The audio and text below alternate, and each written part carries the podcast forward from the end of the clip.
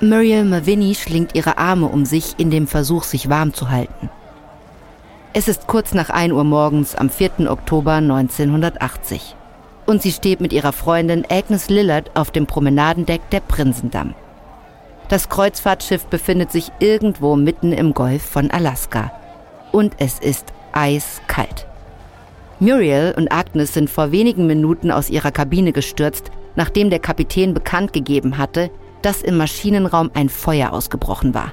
Er hat angeordnet, dass sich alle Passagiere als Vorsichtsmaßnahme auf dem Deck versammeln sollen. Aber seine Aufforderung erhielt nicht den Rat, sich warm anzuziehen. Zum Glück haben Muriel und Agnes Pullover übergezogen. Muriel blickt auf das Meer hinaus. Es ist dunkel und still, wesentlich ruhiger als die bewegte See, die noch vor wenigen Stunden vielen Reisenden zugesetzt hat. Aber die Luft ist unangenehm, kaltfeucht. Sie kann es kaum erwarten, wieder in ihrem warmen Bett zu liegen. Agnes spricht aus, was Muriel denkt. Es gibt also irgendwo ein kleines Feuer. Ist doch gar kein Problem. Die haben alle möglichen Löschmittel und Chemikalien, um es zu löschen. Wir sind im Handumdrehen wieder in unserer Kabine. Muriel nickt. Sie kann sehen, wie ihr Atem im Schein der Notbeleuchtung leuchtet. Hoffentlich. Es ist kaum zu glauben, wie kalt es ist. Muriel und Agnes sind beide Mitte 60. Seit ihre Ehemänner vor einigen Jahren gestorben sind, sind die beiden Frauen unzertrennlich. Sie spielen zusammen Golf, sie verreisen gemeinsam. Diese Kreuzfahrt haben sie monatelang geplant und gemeinsam Prospekte gewälzt. Bevor sie sich von New Jersey auf die Reise gemacht haben, haben ihre Familien ihnen eine große, gute Reiseparty geschmissen. Immer mehr Passagiere und Passagierinnen drängen auf das Deck.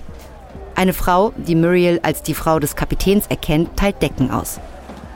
Eine andere Frau mit Lockenwicklern in den Haaren und in einem Bademantel begegnet Muriels Blick. Sie haben unsere Tür mit einem Hauptschlüssel aufgemacht und sind einfach hereingestürmt. Wir waren halb nackt. Muriel schüttelt mitfühlend den Kopf. Dann hört sie Gesang. Sie reckt ihren Hals und sieht die MusikerInnen des Kreuzfahrtschiffs, die in einer Ecke des Decks zusammengekauert sitzen. Sie singen Lieder aus Broadway-Musicals. Gerade beginnen sie mit den ersten Takten von You'll Never Walk Alone. Das geht ein bisschen zu weit für Muriel. Sie wendet sich an ihre Freundin. Agnes, mir ist eiskalt. Sollen wir versuchen, uns zurück in unser Zimmer zu schleichen und ein paar Klamotten zu holen? Sie machen sich auf den Weg zur Treppe, die zu ihrer Kabine hinunterführt.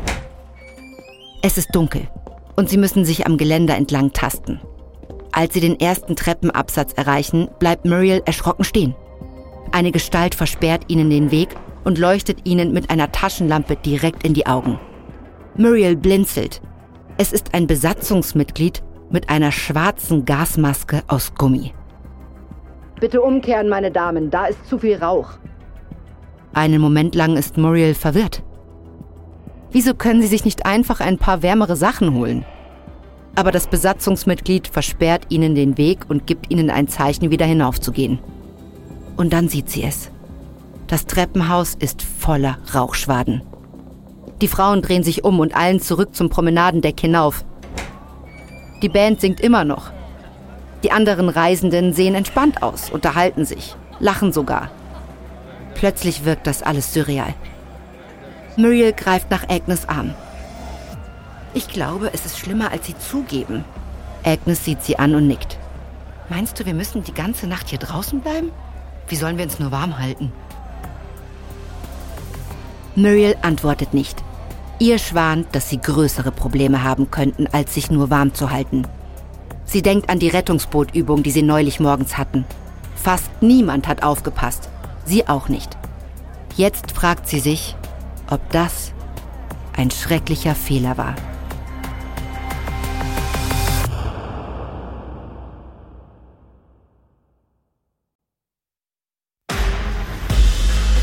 Ich bin Eva Bay und das ist Überlebt von Wondery.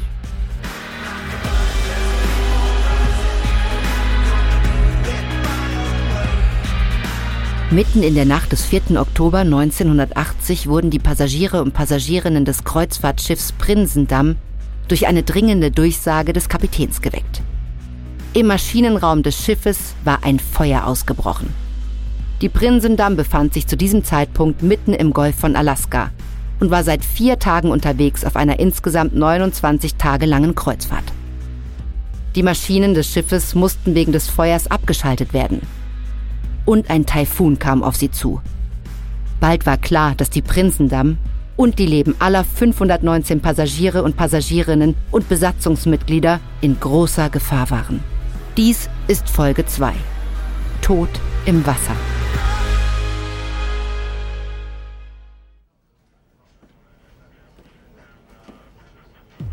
Kapitän Cornelius Wabeke geht auf der Brücke der Prinzendamm auf und ab und wartet auf die Nachricht, dass alle Besatzungsmitglieder den Maschinenraum evakuiert haben. Seit 45 Minuten wütet dort das Feuer und alle Bemühungen der Besatzung, es zu löschen, sind gescheitert.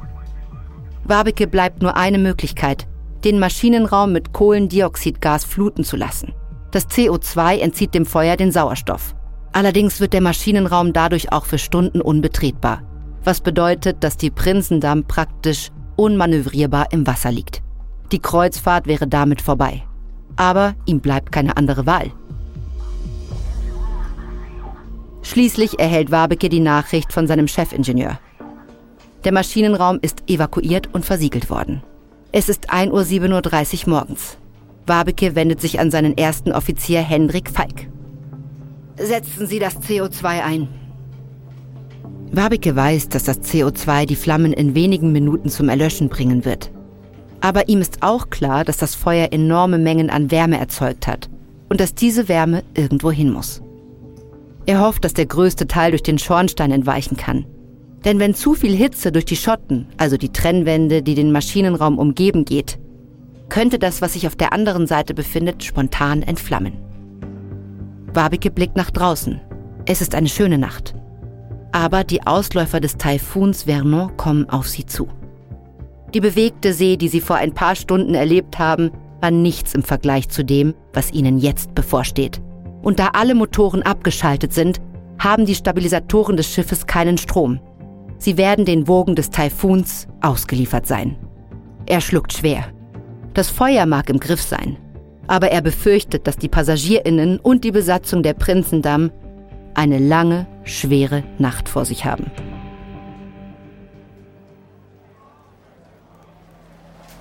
Jeannie Gilmore steht auf dem Promenadendeck der Prinzendamm und betrachtet die Sterne. Der nächtliche Himmel ist klar und endlos. Sie kann sogar die Nordlichter am Horizont tanzen sehen. Wenn sie sich nur auf diese Aussicht konzentriert, kann sie vielleicht das Feuer vergessen, das irgendwo unter ihr brennt.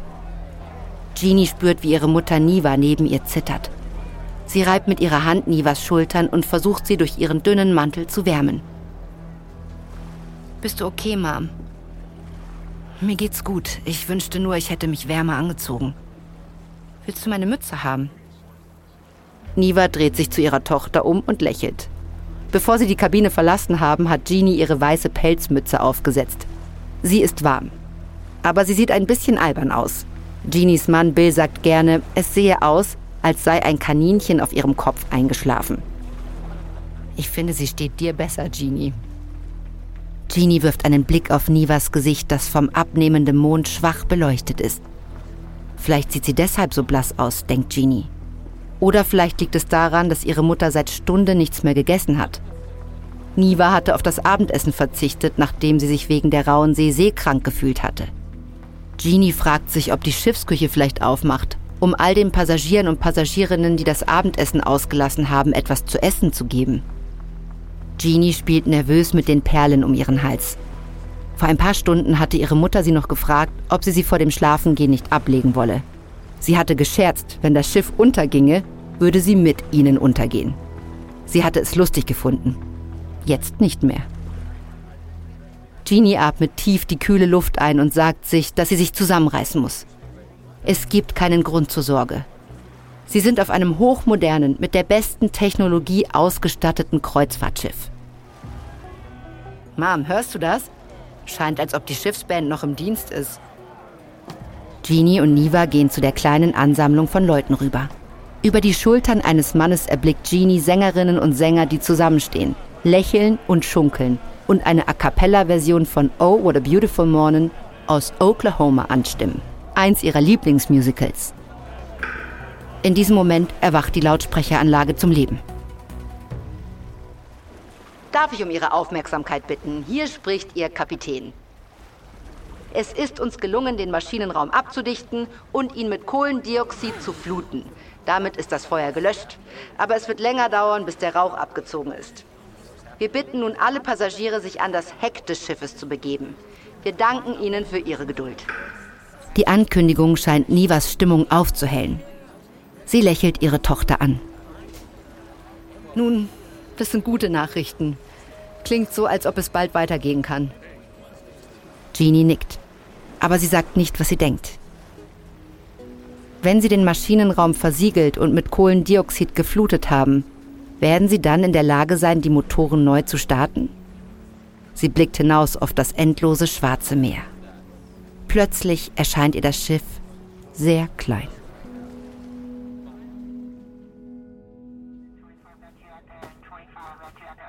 Kapitän Barbecue bewegt seinen Kopf hin und her und versucht die Anspannung in seinen Schultern zu lösen. Es ist 1.55 Uhr morgens. 18 Minuten sind vergangen, seit er den Einsatz des Kohlendioxids angeordnet hat. Aber es gibt da ein Problem. Da der Maschinenraum evakuiert und versiegelt ist, kann niemand bestätigen, dass das Feuer vollständig gelöscht ist. Ein Offizier tritt auf die Brücke und nähert sich Wabeke. Sir, wir überwachen die Temperatur an den Schotten des Maschinenraums. Sie sind immer noch heiß, aber die Temperatur scheint zu sinken. Wabike spürt, wie sich seine Schultern ein wenig entspannen. Wenn das Feuer noch brennen würde, würden die Temperaturen steigen, nicht sinken. Das CO2 scheint zu funktionieren. Diese Lösung eines Problems hat allerdings ein weiteres geschaffen. Da der Maschinenraum mit CO2 angefüllt ist, wird er für mehrere Stunden unzugänglich sein. Und da die Motoren abgeschaltet und möglicherweise durch das Feuer beschädigt sind, könnte die Prinzendamm Hilfe benötigen. Wabeke befiehlt seinem Funker ein Pan-Pan zu senden. Ein Notsignal, das eine Dringlichkeitsstufe unter SOS liegt. Die Nachricht, die in Morsezeichen mit der Buchstabenabfolge XXX abgegeben wird, wird von den Mitarbeitenden der Küstenwache an Land empfangen werden und alle Schiffe in der Nähe anpingen. Sie besagt, dass die Prinsendamm in Schwierigkeiten geraten ist. Es besteht keine akute Gefahr, dass das Schiff sinken könnte, aber Hilfe wird benötigt. Barbecue diktiert. Passagierschiff Prinzendamm, Position 57 Grad, 38 Minuten Nord, 140 Grad, 25 Minuten West. Feuer im Maschinenraum. Maschinenraum mit Kohlendioxid geflutet. Zustand unbekannt. Passagiere 319, Besatzung 200. Der Funkoffizier sendet die Nachricht im Morsecode. Barbecue reibt sich das Kinn und denkt nach. Bis zum Morgengrauen sind es noch fünf Stunden. Bis dahin, so hofft er, wird die Hilfe eingetroffen sein. Mit der richtigen Unterstützung können sie das Schiff retten und die Passagiere und Passagierinnen sicher an Land zurückbringen. Vielleicht ist das Schlimmste überstanden.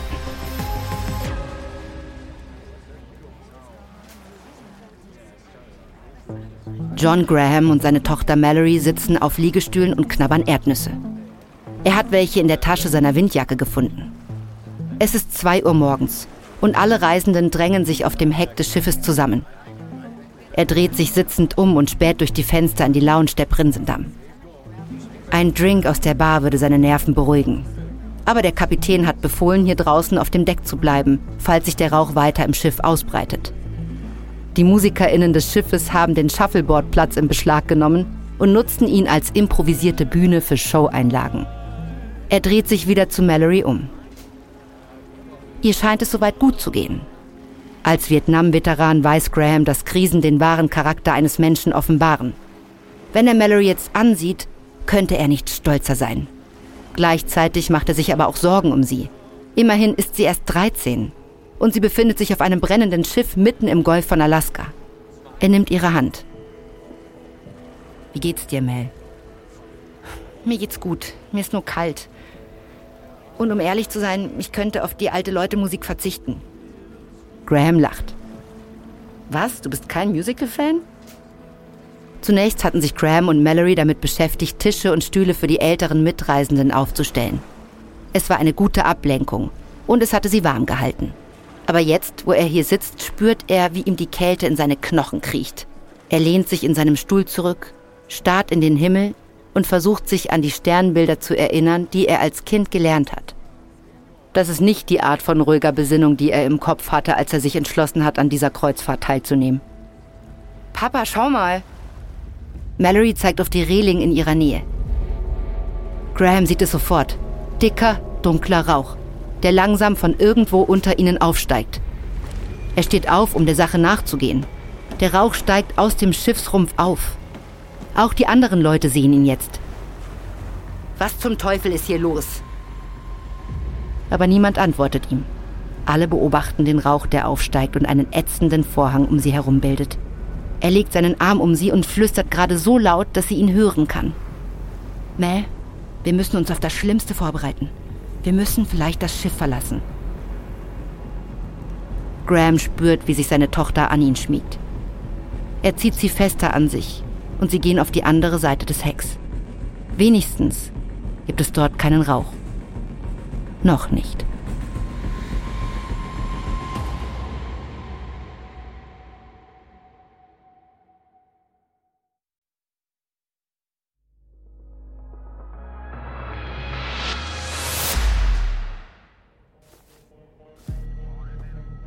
Kapitän Cornelius Wabeke zupft besorgt an den Manschetten seiner strahlend weißen Uniform.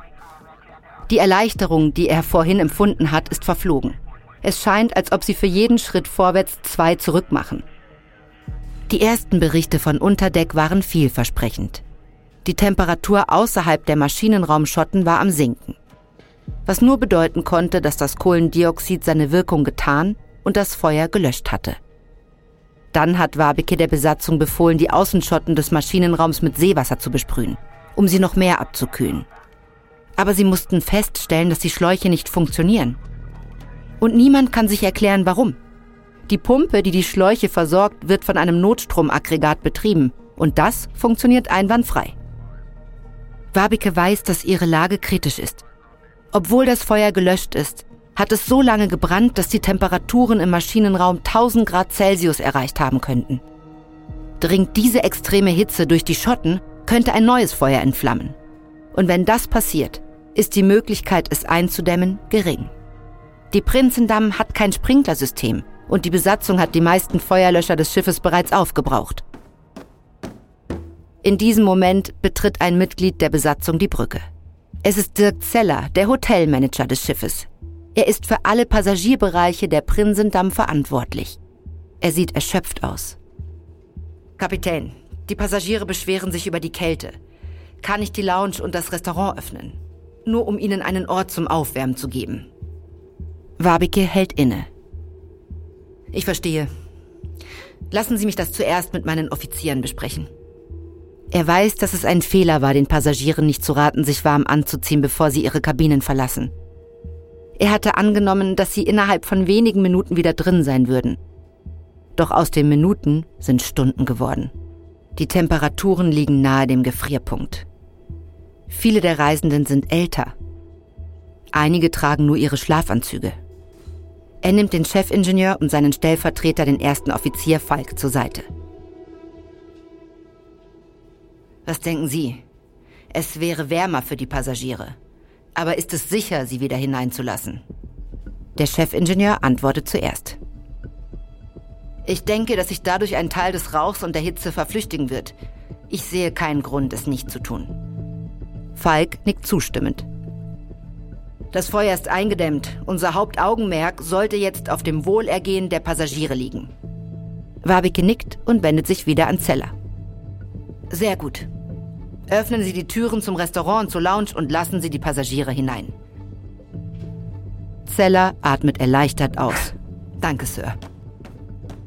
Zeller dreht sich um und stürmt hinaus. Wabik hofft, dass er die richtige Entscheidung getroffen hat. Er fühlt sich in so viele verschiedene Richtungen gezogen. Aber seine Hauptverantwortung ist die Sicherheit der Menschen an Bord. Wabike ist sich schmerzlich bewusst, dass diese Reise zu Ende ist alles, was er jetzt tun kann, ist zu versuchen, die Unannehmlichkeiten für seine Passagiere und Passagierinnen so gering wie möglich zu halten, bis Hilfe eintrifft.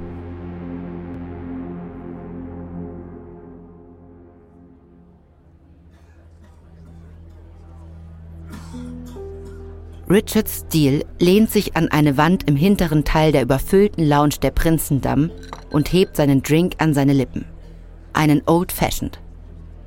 Der Bourbon wärmt ihn schon beim ersten Schluck. Nach über einer Stunde draußen auf dem eiskalten Deck ist er erleichtert, endlich wieder drinnen zu sein. Als die Besatzung die Türen zur Lounge geöffnet hat, haben sich einige kühne Passagiere und Passagierinnen hinter die Bar gestellt und begonnen, Cocktails zu mixen. Und Richard hat den ihm angebotenen Drink gerne angenommen. Nach allem, was sie heute Abend durchgemacht haben, kann er einen Cocktail gebrauchen. Es ist kurz nach zwei Uhr morgens. Durch den leichten Dunst aus Rauch, der den Raum erfüllt, entdeckt er seine Frau Louise, die sich in einem Sessel nahe der Tür entspannt. Er ist froh, dass sie sich ausruht. Auch er lehnt sich wieder an die Wand. Dann bemerkt Richard etwas Seltsames. Sein Rücken fühlt sich an der Stelle, an der er an der Wand gepresst ist, warm an. Eigentlich nicht nur warm. Er dreht sich um und drückt eine Hand an die Stahlwand. Sie ist heiß. Richard hält ein vorbeigehendes Besatzungsmitglied an. Entschuldigung, was ist auf der anderen Seite dieser Wand? Oh, das ist der Lüftungsschacht für den Maschinenraum. Richard hält den jungen Mann fest. Sie meinen, wo das Feuer ist? Wo das Feuer war. Wir sind sicher, dass es aus ist. Schon ist das Besatzungsmitglied weg und lässt Richard verwirrt zurück. Ist die Wand normalerweise so heiß? Der Maschinenraum liegt vier Stockwerke unter ihnen. Er erinnert sich, dass er das auf einem Plan des Schiffes in ihrem Zimmer gesehen hatte. Und direkt unter ihm ist der Speisesaal. Er kniet sich hin und drückt seine Hand auf den Teppich. Ist der Boden auch warm oder bildet er sich das nur ein? Richard steht auf und sieht sich nach Louise um. Aber sie sitzt nicht mehr im Sessel. Er findet sie in der hinteren Ecke der Lounge, wo sie den MusikerInnen zusieht, die ihren Auftritt nach drinnen verlegt haben. Er hört die ersten Töne von Surrey with a Fringe on Top. Seine Augen beginnen zu brennen. Der Rauch scheint immer schlimmer zu werden. Trinken Sie aus. Ein bisschen Alkohol bringt das Blut in Wallung. Richard dreht sich um und sieht einen Mann in seinen 70ern mit einer blauen Seglermütze, der mit einer Whiskyflasche in jeder Faust durch den Raum geht. Er bietet jedem Passagier, der einen will, einen Schluck an. Er geht auch auf zwei Frauen zu, die Richard als Jeannie Gilmore und ihre Mutter Niva wiedererkennt. Er hat sie beim Abendessen am ersten Abend der Kreuzfahrt kennengelernt. Kann das wirklich erst drei Tage her sein? Der Mann bietet Jeannie die Flasche an, aber sie rümpft die Nase und winkt ab. Richard beobachtet, wie der Mann mit der Seglermütze weitergeht und weiteren Reisenden die Flasche anbietet. Er hebt die Arme und jubelt. Dann winkt er der Band zu.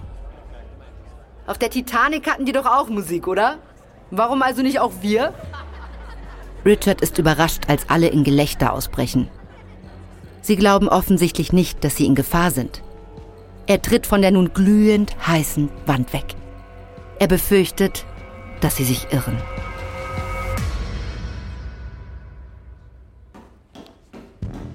Mathieu Osterwick, der zweite Offizier, rennt eine Treppe hinunter. Er hatte kaum Zeit, sich mit der Prinzendamm vertraut zu machen. Und schon rennt er herum, um sicherzustellen, dass alle 25 wasserdichten Türen geschlossen sind. Vor ein paar Minuten hat Kapitän Barbecue angeordnet, dass alle Innentüren geschlossen werden. Da sich nun Passagiere und Passagierinnen im Speisesaal und in der Lounge befinden, will er sicherstellen, dass sich der Rauch nicht in all diese Bereiche ausbreitet. Die Türen wurden per Knopfdruck von der Brücke aus geschlossen. Aber der Kapitän will, dass jemand das mit seinen eigenen Augen kontrolliert. Und das ist Osterwicks Aufgabe. Am Fuß der Treppe hält er inne. Irgendwo muss eine Tür offen sein. Denn der Gang auf dieser Ebene füllt sich mit Rauch. Je näher er dem Maschinenraum kommt, desto mehr Rauch ist zu sehen. Osterwick beginnt zu husten. Der Rauch ist hier zu dicht, Ihm bleibt nichts anderes übrig, als umzukehren, eine Atemmaske zu finden und zurückzukehren. Als er die Treppe wieder hinaufsteigt, blickt er auf und sieht einen älteren Mann im Bademantel auf sich zukommen. Er kann es nicht fassen. Wissen diese Passagiere nicht, wie gefährlich die Situation ist? Hey, was machen Sie da? Ich brauche etwas aus meinem Zimmer. Auf keinen Fall. Da unten ist zu viel Rauch. Es ist nicht sicher. Sie müssen mit mir kommen. Der Passagier zögert und schaut Osterwick über die Schulter. Dann seufzt er und dreht um. Osterwick findet einen Kollegen, der den Passagier begleitet. Dann rennt er zur Brücke, um das Atemgerät zu holen, wobei er drei Stufen auf einmal nimmt. Er ist davon überzeugt, dass nicht alle Türen geschlossen sind. Wie könnte sich sonst der Rauch so schnell im Schiff ausbreiten?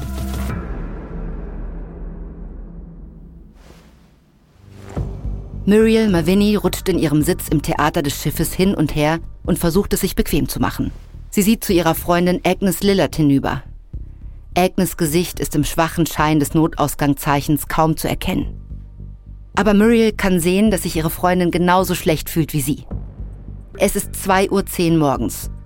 Und sie warten auf ein Update vom Kapitän, seit sie vor über einer Stunde aus ihren Betten geholt wurden. Warum haben die uns inzwischen nicht was gesagt? Agnes antwortet mit einem leisen Grunzen. Sie sind in dieses Theater gegangen, weil sie dachten, es wäre ein gemütlicherer Ort, um der kalten Nachtluft auf dem Deck und den immer lauter werdenden Passagieren in der Lounge zu entkommen. Aber beinahe umgehend ist ihnen klar geworden, dass es ein Problem gibt. Die Heizung des Schiffes ist ausgeschaltet, ebenso wie die Beleuchtung. Das Theater ist also dunkel und eiskalt. Schließlich seufzt Agnes. Muriel, ich glaube, wir müssen der Realität ins Auge sehen. Selbst wenn sie die Motoren wieder zum Laufen bringen können, ist das ganze Schiff voller Rauch. Unsere gesamte Kleidung ist wahrscheinlich ruiniert, ganz zu schweigen von den Handtüchern, der Bettwäsche und sogar den Teppichen. Ich glaube, unsere Kreuzfahrt ist vorbei. Während Muriel den Worten ihrer Freundin lauscht, dämmert ihr, dass dies mehr als nur eine Unannehmlichkeit sein könnte. Ihre Gedanken beginnen zu rasen. Sie streckt ihre Hand in der Dunkelheit nach der von Agnes aus. Was ist, wenn Sie die Motoren nicht wieder in Gang bringen können? Wie kommen wir denn von Bord?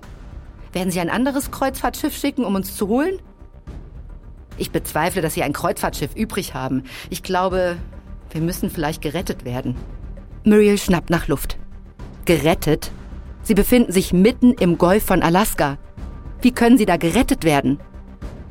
Plötzlich ist ihr nicht mehr kalt. Sie schwitzt.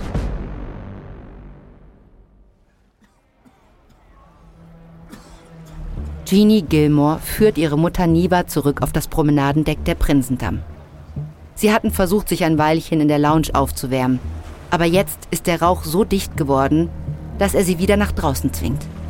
Sie beide reiben sich die Augen, als sie das Deck betreten. Jeannie atmet tief die kalte Luft ein, aber sie muss husten. Hier draußen ist auch Rauch. Kann man ihm nirgendwo entkommen?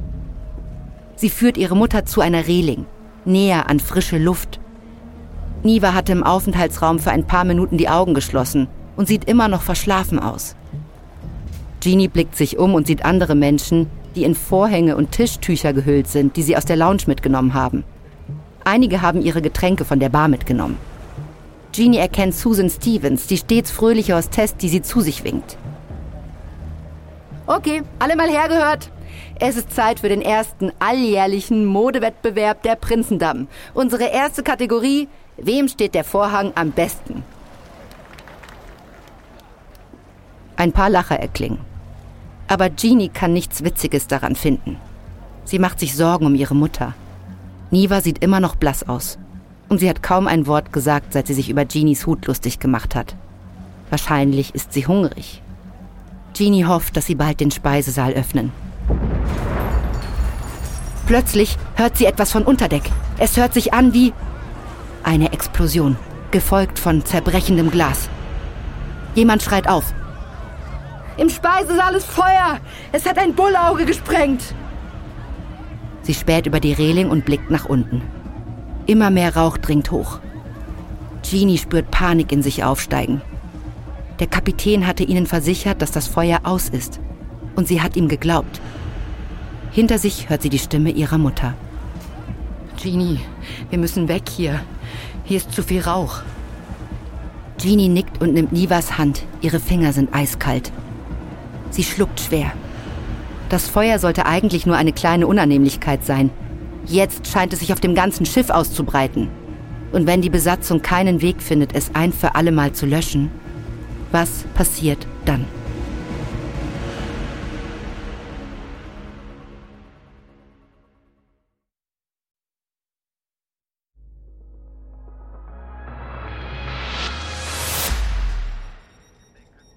Kapitän Cornelius Wabeke gibt seinem Funker einen beruhigenden Klaps auf die Schulter. Die Prinsendamm hat noch keine Bestätigung ihrer Pan-Pan-Nachricht erhalten. Aber das war zu erwarten. Sie sind weit draußen auf dem Meer, aber er ist sich sicher, dass Retter so schnell wie möglich zu ihnen stoßen werden. Er weiß, dass es in Sitka, etwa 200 Meilen entfernt, eine Station der Küstenwache gibt. Und vielleicht gibt es noch andere Schiffe in der Nähe, die Hilfe leisten können. Auf dem Meer gilt, wenn man ein Notsignal empfängt und nah genug dran ist, eilt man zur Hilfe. Aber ihm ist bewusst, dass ihre Probleme an Bord noch lange nicht gelöst sind. Aus den unteren Decks des Schiffes steigt weiterhin Rauch auf. Zunächst hat Wabeke angenommen, dass es Rauch war, der aus dem Maschinenraum entwichen ist, bevor die Türen versiegelt worden sind. Aber wenn das der Fall gewesen wäre, hätte er sich schon längst verzogen. Stattdessen hat er sich verstärkt. Er geht zum Fenster. Selbst in der Dunkelheit ist es offensichtlich. Aus dem Rumpf des Schiffes quillt Rauch. Wabeke hört ein Geräusch hinter sich. Als er sich umdreht, sieht er einen der Offiziere auf die Brücke stürmen. Er ist außer Atem. Sir, der Speisesaal steht in Flammen. Der Speisesaal? Wie? Das ist ein Schrank voller Tischwäsche und Alkohol. Es hat dort angefangen und hat sich jetzt auf den Hauptraum ausgebreitet. Wabeke kann es nicht fassen. Das Herz klopft ihm in der Brust. Vor weniger als einer halben Stunde hatte er zugestimmt, die Türen der Lounge zu öffnen, damit sich die Passagiere aufwärmen können. Er dachte, das würde den Rauch raustreiben. Aber jetzt merkt er, dass der Rauch nicht rausgezogen ist.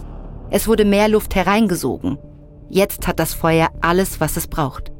Wärme, Brennstoff und Sauerstoff. Wabeke wendet sich an seinen Funker. Ändern Sie die Panpan in ein SOS. Er blickt zurück zum dunklen Fenster. Er spürt, wie sich das Schiff unter seinen Füßen neigt. Die See beginnt zu brodeln. Die Ausläufer des Taifuns Vernon haben sie erreicht. Wabeke muss sich an der Armlehne seines Kapitänsstuhls festhalten, während die Prinsendamm von einer Seite zur anderen rollt. Wenn es ihnen nicht gelingt, das Feuer einzudämmen, bevor Hilfe eintrifft, steht ihm eine schreckliche Aufgabe bevor, alle in die Rettungsboote zu beordern und sie in das kalte, unruhige Wasser hinauszuschicken. Richard Scholl, der Kommandant der US-Küstenwache, nimmt einen weiteren Schluck Kaffee und studiert eine große Karte an der Wand. Er befindet sich im Coast Guard Rescue Coordination Center in der Innenstadt von Juneau, Alaska. Es ist mitten in der Nacht und vor ihm hat sich eine schwierige Situation aufgetan. Im Golf von Alaska brennt ein Kreuzfahrtschiff mit mehr als 500 Menschen an Bord. Das Schiff Brinsendamm hat vor etwa 20 Minuten eine Pan-Pan-Nachricht gesendet, die soeben zu einem SOS hochgestuft worden ist. Jetzt ist eine umfassende mehrstufige Rettungsaktion im Gange. Die Küstenwache entsendet Rettungseinheiten von der gesamten südöstlichen Küste Alaskas. Die Luftwaffe, die einen Stützpunkt in Anchorage hat, ist in Bereitschaft. Und wenn private Schiffe nah genug sind, um Hilfe zu leisten, sollten sie ebenfalls auf dem Weg zur Position der Prinzendamm sein. Die Frage ist nicht, ob sie Hilfe leisten können, die Frage ist, ob sie rechtzeitig eintreffen kann. Scholl hat die Wetterberichte gesehen. Der Taifun Vernon zieht in nordöstlicher Richtung und die Prinzendamm liegt direkt in seinem Weg. Wenn die Passagiere und die Besatzung gezwungen sind, das Schiff zu verlassen, werden sie in kleinen Rettungsbooten gegen Wind, Regen und massive Wellen ankämpfen müssen. Er sieht genauer auf die Karte und die Nadel, die die Position der Prinzendamm anzeigt. Sie ist weit von der Küste entfernt. Er wendet sich an einen jüngeren Offizier. Wie ist der Stand der Dinge? Eine HC 130 ist bereits auf dem Weg zur Prinzendamm von Kodiak aus. Voraussichtliche Ankunft in etwa zwei Stunden. Die HC 130 ist das Such- und Rettungsflugzeug der Küstenwache. Sie kann stundenlang über dem Einsatzort kreisen und als Kommando- und Kontrollzentrum fungieren. Was ist mit Hubschraubern? Zwei Pelikane sind auf dem Weg von Sitka. Voraussichtliche Ankunft in 90 Minuten. Scholl hält inne und denkt nach. Pelikane sind der Spitzname für die HH-3F-Hubschrauber, die die Küstenwache bei vielen Rettungen aus der Luft einsetzt. Es handelt sich um einen leistungsstarken Hubschrauber, der mit einer hydraulischen Hebevorrichtung ausgestattet ist, die zur Evakuierung von Passagieren und Besatzung eingesetzt werden kann. Jeder Pelikan kann jedoch nur etwa acht Personen aufnehmen. Bei weitem nicht genug für eine Rettungsaktion dieser Größenordnung. Er braucht mehr Informationen. Bislang konnten sie keinen Funkkontakt mit der Prinzendamm herstellen. Sie operieren also in einem Vakuum. Die Panpan des Kapitäns hat eine beunruhigende Nachricht enthalten. Zustand unbekannt. Der Junioroffizier unterrichtet Scholl weiter über die Rettungsbemühungen. Die Luftwaffe hat Kampfretter in Bereitschaft.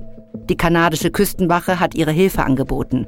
Und eine Kommunikationsstation der Küstenwache versucht Sprachkontakt mit Prinzendamm herzustellen. Scholl hört zu und nickt. Sehr gut. Sonst noch was? Ja, Sir. Wir haben einen Kutter. Die Boutwell ist in Juneau, um das hundertjährige Bestehen der Stadt zu feiern. Scholl kann sein Glück kaum fassen. Ein Kutter der Küstenwache ist genau die Art von Schiff, die er für eine Rettung dieser Größenordnung braucht. Die Boutwell ist normalerweise in Seattle stationiert. Und so ist es reiner Zufall, dass sie so nah ist. Kontaktieren Sie den Kapitän. Sie müssen raus. Und zwar sofort. Aye, Sir. In Scholls Kopf nimmt ein Plan Gestalt an. Er tippt mit dem Finger auf die Karte. Die Hubschrauber werden die Prinsendamm als erstes erreichen und können dort Hilfsgüter und Feuerlöschgeräte abwerfen, um dann alle Kranken und Verletzten aus der Luft zu retten. Die Boutwell wird länger brauchen, um sie zu erreichen, kann aber möglicherweise alle 500 Menschen an Bord nehmen. Er schaut auf die Position der Prinsendamm auf der Karte und versucht sich vorzustellen, was an Bord vor sich geht. Die See wird jetzt sicher rauer. Wenn das Schiff manövrierunfähig im Wasser liegt und immer noch brennt, werden sie wahrscheinlich bald die Rettungsboote runterlassen. Er hofft nur, dass die Prinsendamm in ein paar Stunden, wenn die Boutwell sie erreicht, noch schwimmt und nicht schon auf dem Grund des Golfs von Alaska gesunken ist.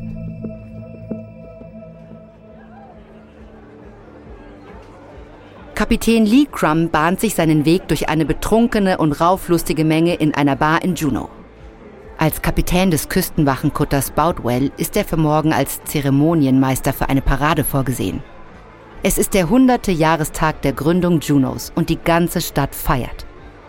Aber Crumb wird nicht an einer Parade teilnehmen. Und seine Mannschaft auch nicht. Und jetzt muss er sie wissen lassen, dass die Party vorbei ist. Crumb weicht den Leuten auf der überfüllten Tanzfläche aus und macht sich auf den Weg in den hinteren Teil der Bar, wo eine Rockband gerade ein Lied beendet.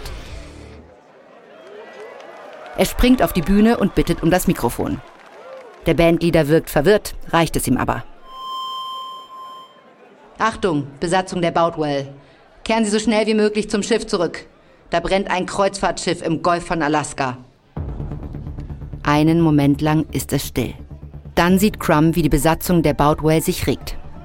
Sie knöpfen ihre Mäntel zu, verabschieden sich von ihren Dates und werfen Bargeld auf die Theke, um ihre Rechnungen zu begleichen. Crumb schaut stolz zu. Dann springt er von der Bühne herunter und gesellt sich zu ihnen. Er weiß, dass es nicht leicht ist, alles stehen und liegen zu lassen und dem Ruf der Pflicht zu folgen. Besonders mitten in einer Party. Aber seine Crew ist immer bereit für einen Einsatz.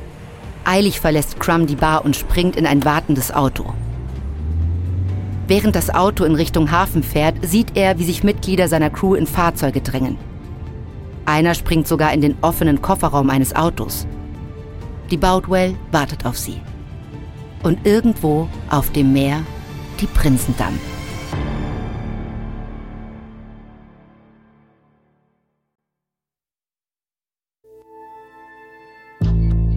Das war die zweite Folge unserer vierteiligen Reihe Kreuzfahrtschiff in Not. Hier noch ein kurzer Hinweis zu den Szenen in diesem Podcast. In den meisten Fällen wissen wir zwar nicht genau, was gesagt wurde, aber unsere Geschichte basiert auf echten Tatsachen und tiefen Recherchen. Wenn du mehr über diese Ereignisse erfahren möchtest, empfehlen wir das Buch Non-Well Lost von Stephen J. Cochran. Überlebt ist eine Produktion von Munk Studios für Wondery. Ich bin Eva Bay. Austin Reckless hat diese Geschichte geschrieben. Redaktion Sean Revive. Katja Reister hat die Folge übersetzt und adaptiert. Produzentin von Munk Studios, Ilona Toller.